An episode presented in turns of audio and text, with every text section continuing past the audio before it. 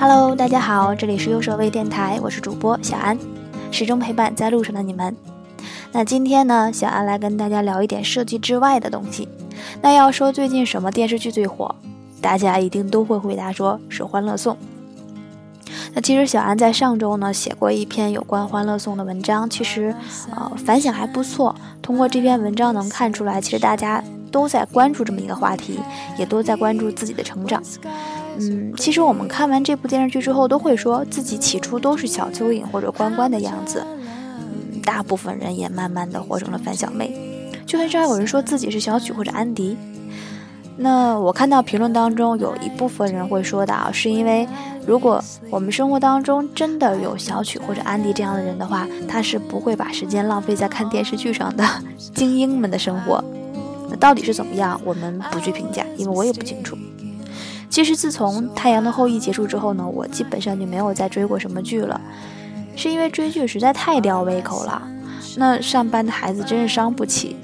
我没有办法去每一天等着电视前，对吧？所以我宁愿等到电视全都演完之后我再看。那《欢乐颂》呢？昨天还是前天还是大前天，我已经忘了，因为最近真的好忙，就已经结束了嘛。那这个时候我们可以光明正大的，或者说完整的来讨论一下它。其实最开始我是不想看的，因为不想追剧嘛。可是耐不住宇哥一有时间他就抱着电视来两集。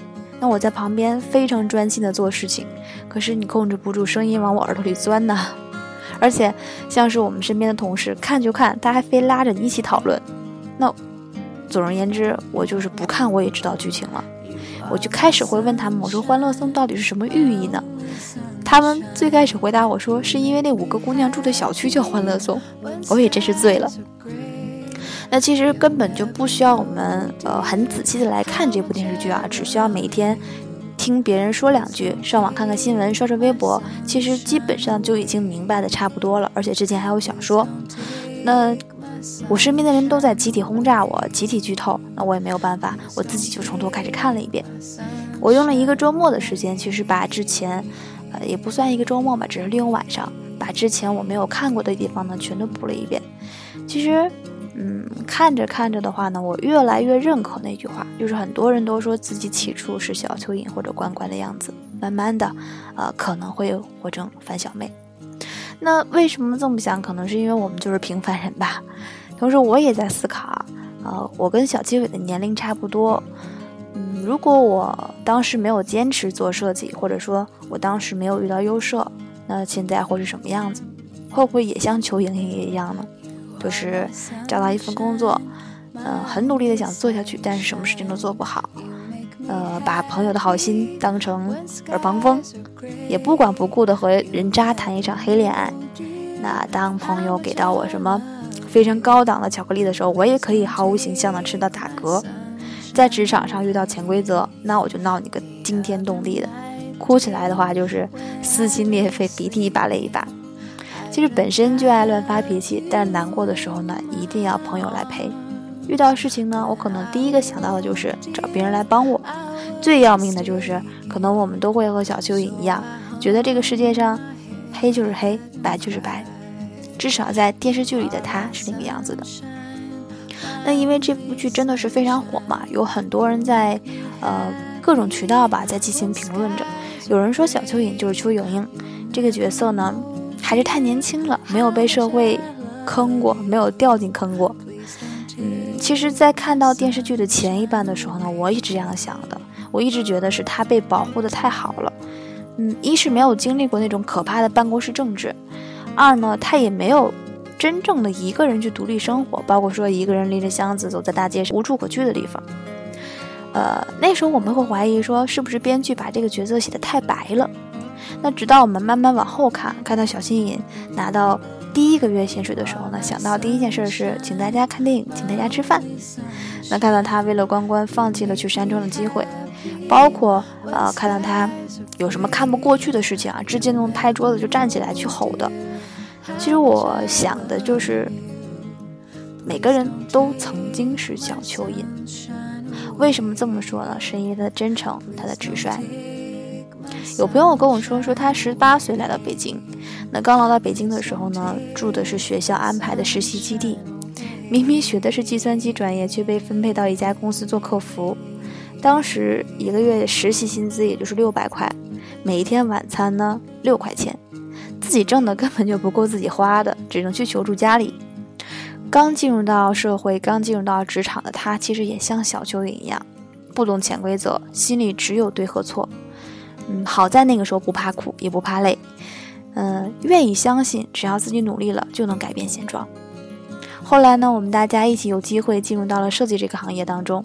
嗯，他呢跟我说，公司有同样的事情，但是两个设计来做，但是每次都觉得自己忙得像狗一样，因为大部分的事情都是自己来做。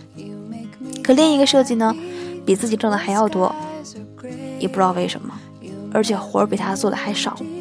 其实直到几年之后，他才慢慢的去了解，呃，之前是自己太单纯了，一点都不懂拒绝，别人让你做什么就做什么，而且还很乐意。在我们年轻的时候呢，其实每一个人都是完美主义者，他幻想着自己能够经历一切美好的情节。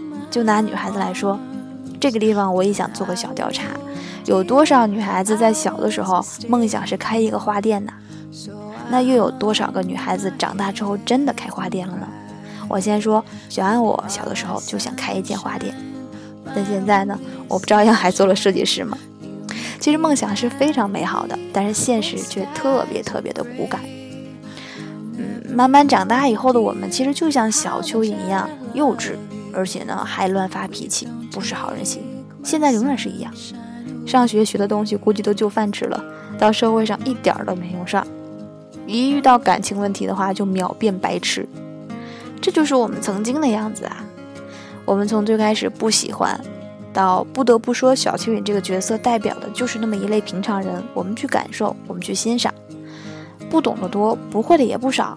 但是呢，只要认准了一个事情，有一点点希望，就会猛地扎进去去做。这就是我们。最后想说的就是，一千个人眼中呢，有一千个哈姆雷特。所以小安不去定义这个角色的好或者不好。但是我想说，杨紫演的确实是很好，让人又爱又恨。也有好多人说，你把我们的小雪还给我们。其实我们只是说，从这个人物身上看到的东西，就是他很真诚、很直率。他是很小脾气，但是他心直口快，这都是一种真诚的表现。只是时间还没有到，成长还没有在他身上留下痕迹。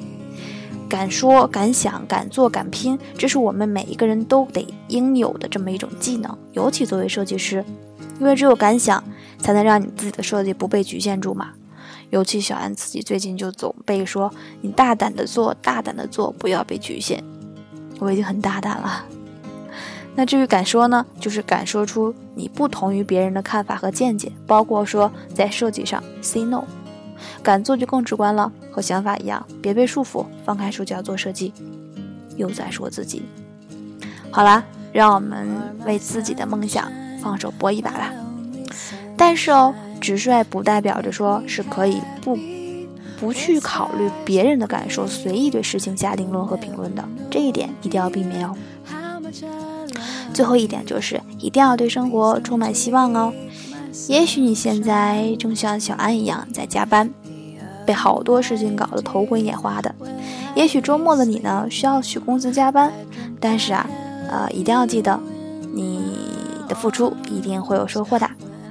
其实你我知道那种状态啊，也许你辛辛苦苦改辛辛苦苦改好的稿子，突然间遇到了 PS 崩溃，那你费了九牛二虎之力复原之后，又被别人 PK 掉。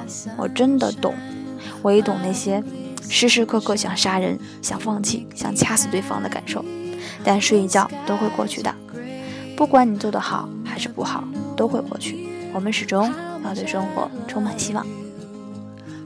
很多人都说自己起初是小蚯蚓或者乖乖的样子，也有人慢慢的活成了樊小妹，却很少有人说自己像小曲或者安迪。